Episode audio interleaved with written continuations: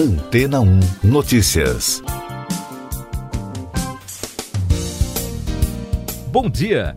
A Microsoft informou que um grupo chinês de espionagem cibernética está saqueando caixas de e-mails usando falhas recentemente descobertas no software de servidor da empresa.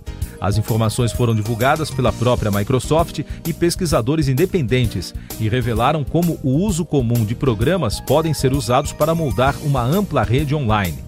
A companhia disse que a ação foi uma operação de um grupo chamado Hafnium, uma entidade patrocinada pela China, mas que opera fora do país. Em outro relatório externo, a empresa de segurança cibernética Volexity disse que em janeiro acompanhou os hackers roubarem remotamente o conteúdo de várias caixas de correio de usuários, com base em detalhes do servidor Exchange e da conta que queriam saquear. Exchange é uma conta de e-mail corporativa ou de estudante da Microsoft. A empresa já liberou correções para as falhas. Em entrevista coletiva, o porta-voz do Ministério das Relações Exteriores da China, Wang Wenbin, disse na quarta-feira que o país se opõe a todas as formas de ataques cibernéticos e que a mídia e as empresas relevantes assumam uma atitude profissional e responsável e baseiem as caracterizações dos ataques cibernéticos em amplas evidências em vez de suposições ou acusações infundadas. Segundo reportagem da Reuters, antes do anúncio da Microsoft, as ações cada vez mais agressivas dos hackers já estavam chamando a atenção das empresas e profissionais de segurança cibernética. A companhia afirmou ainda que os alvos dos criminosos incluem pesquisadores de doenças infecciosas, escritórios de advocacia, instituições de ensino superior, empresas de defesa, grupos de reflexão sobre políticas e grupos não governamentais. E daqui a pouco você vai ouvir no podcast Antena ou Notícias. Brasil tem 1.840 mortes por Covid em 24 horas. Senado aprova em primeiro turno PEC emergencial. Pazuello confirma acordo para a compra de 138 milhões de doses de Pfizer e Janssen o Brasil registrou 1.840 mortes pela Covid-19 na quarta-feira, em mais um recorde desde o início da pandemia, somando agora 259.402 óbitos desde o começo da crise. A média móvel nos últimos sete dias chegou a 1.332. Em número de casos confirmados foram 4.376. Com isso, chegamos ao total de 10.722.221 brasileiros infectados pelo coronavírus. O Senado aprovou em primeiro turno na quarta-feira a proposta de emenda à Constituição Emergencial, que prevê medidas que permitem o governo gastar além do teto de gastos e também viabiliza a retomada do auxílio emergencial. Os senadores ainda precisam aprovar a PEC em segundo turno, marcado para esta quinta.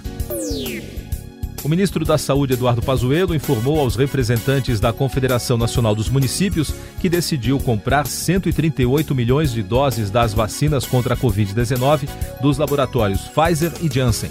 Os contratos estão em fase de elaboração e devem ser assinados até o início da próxima semana. Essas e outras notícias você ouve aqui na Antena 1. Oferecimento Água Rocha Branca.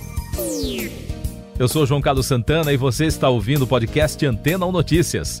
O estado de São Paulo voltará à fase mais restritiva da quarentena a partir do próximo sábado até 19 de março. A medida foi anunciada pelo governador João Dória na quarta. A fase vermelha autoriza apenas o funcionamento de setores da saúde, transporte, imprensa, padarias, mercados e farmácias, além de escolas e igrejas. Zema confirma toque de recolher para cidades de Minas com possibilidade de colapso na saúde. O governador de Minas Gerais, Romeu Zema, determinou o fechamento do comércio não essencial, toque de recolher das 8 da noite às 5 da manhã e restrição de circulação de pessoas nas regiões Noroeste e Triângulo Norte. As medidas já começaram a valer de imediato na quarta-feira, logo após o anúncio oficial. A pandemia no mundo. A Organização Mundial da Saúde informou que os casos globais de Covid-19 aumentaram 7% na última semana em relação à anterior, embora as mortes tenham caído 6%.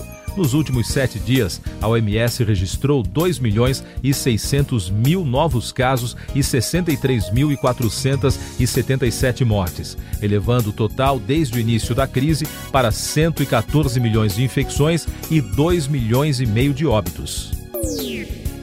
Dados preliminares de um estudo clínico em larga escala de fase 3, divulgado na quarta-feira, confirmaram que a Covaxin, a vacina contra a Covid-19 da empresa indiana Bharat Biotech, é 80,6% eficaz.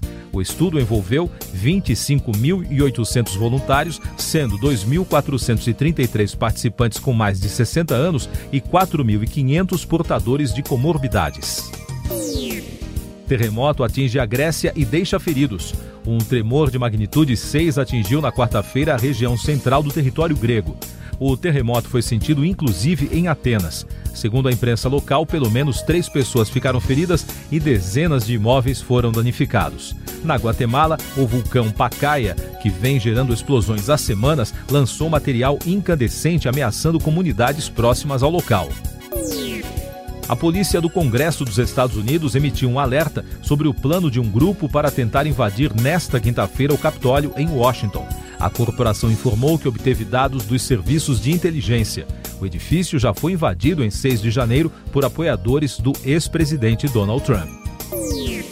Destaques do noticiário econômico. Depois da renúncia de quatro conselheiros do governo federal na diretoria da Petrobras na terça-feira, o advogado Leonardo Pietro Antonelli comunicou na quarta à estatal que não aceitará a renovação de seu mandato no conselho de administração. É a quinta baixa no colegiado após o anúncio da troca na presidência da estatal e a Associação Brasileira dos Investidores pretende entrar com um pedido de investigação na Comissão de Valores Mobiliários sobre operações com ações da companhia na véspera da demissão do presidente da estatal, Roberto Castelo Branco. Isso porque há indícios de que as operações tenham sido feitas com uso de informação privilegiada, o que é considerado crime. PIB brasileiro despenca e país deixa o grupo das maiores economias. O produto interno bruto do Brasil encolheu 4,1% em 2020, segundo informou o Instituto Brasileiro de Geografia e Estatística.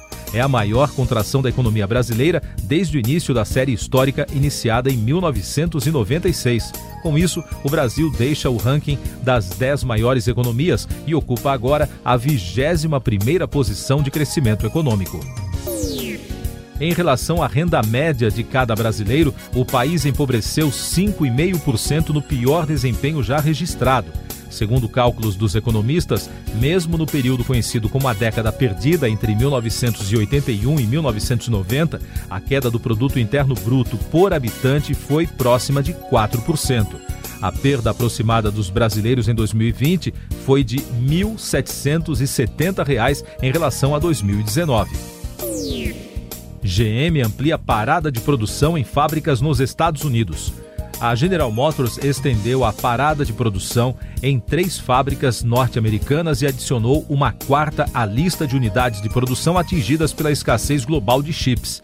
A falta do produto decorre de uma série de fatores, já que as montadoras estão competindo com a indústria de eletrônicos de consumo.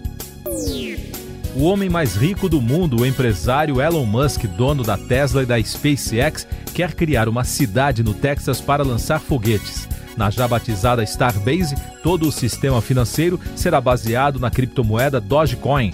É nessa região que está sendo construído o foguete Starship, voltado para viagens espaciais para Marte e para a Lua. A crise em Mianmar. A emissária da Organização das Nações Unidas para o país, a suíça Christine Schraner Burgener, denunciou a quarta-feira como o dia mais sangrento no país desde o golpe de Estado em 1 de fevereiro, com 38 mortos. Em coletiva de imprensa virtual com jornalistas das Nações Unidas, ela pediu medidas muito duras contra o exército do país. O governador de Nova York pede desculpas por acusações de assédio, mas diz que não renuncia.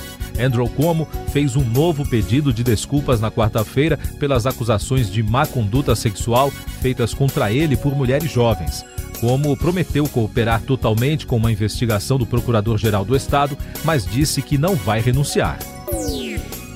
O Ministério da Educação encaminhou ofício às universidades federais alertando que manifestações políticas nas instituições podem configurar imoralidade administrativa e serem alvo de punições disciplinares.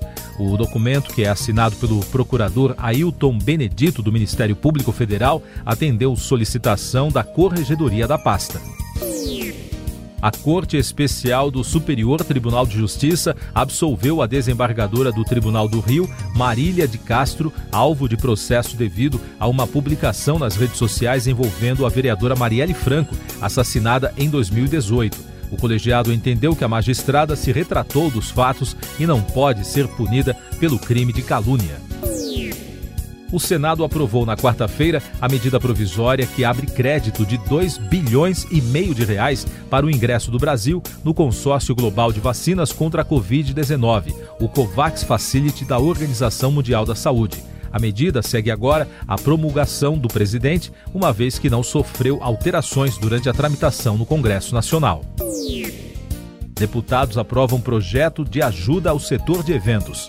A Câmara aprovou nesta semana o texto base do projeto de lei que visa dar apoio ao setor de entretenimento que foi duramente afetado pela pandemia. O Programa Emergencial de Retomada do Setor de Eventos prevê o desconto de até 70% nas multas e juros de dívidas de empresas do setor e de 100% dos encargos legais. Uma tigela de porcelana chinesa comprada por 35 dólares em uma garagem em Connecticut, nos Estados Unidos, será leiloada pela Sotheby's com um valor estimado entre 300 mil e 500 mil dólares. Os especialistas descobriram que o objeto é do século XV e foi pintado na corte do imperador Yongle, o terceiro da dinastia Ming. Últimos destaques do podcast Antena Notícias desta quinta-feira, 4 de março. 8 mil litros de insumo da vacina Coronavac chegaram a São Paulo na manhã de hoje.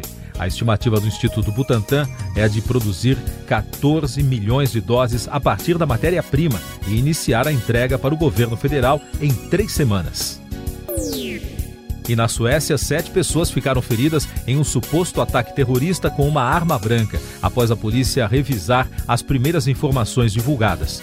O suspeito, um homem branco na faixa etária dos 20 anos, foi baleado na perna por agentes e detido em Vetlanda, uma pequena cidade ao sul do país, informaram as autoridades.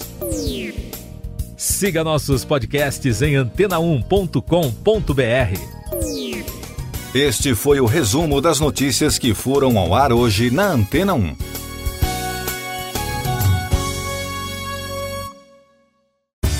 Depois de tanto conteúdo legal, que tal se hidratar com água rocha branca?